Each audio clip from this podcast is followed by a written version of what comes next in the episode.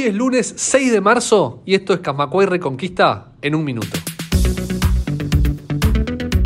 Comienza hoy una nueva semana de asambleas informativas de AEBU a lo largo y ancho del país para transmitir a sus afiliados la situación de caja bancaria y los efectos de la regresiva reforma jubilatoria que propone el gobierno. Hoy habrá actividad en Fraiventos, Colonia y la Casa Central del Bandes en Montevideo.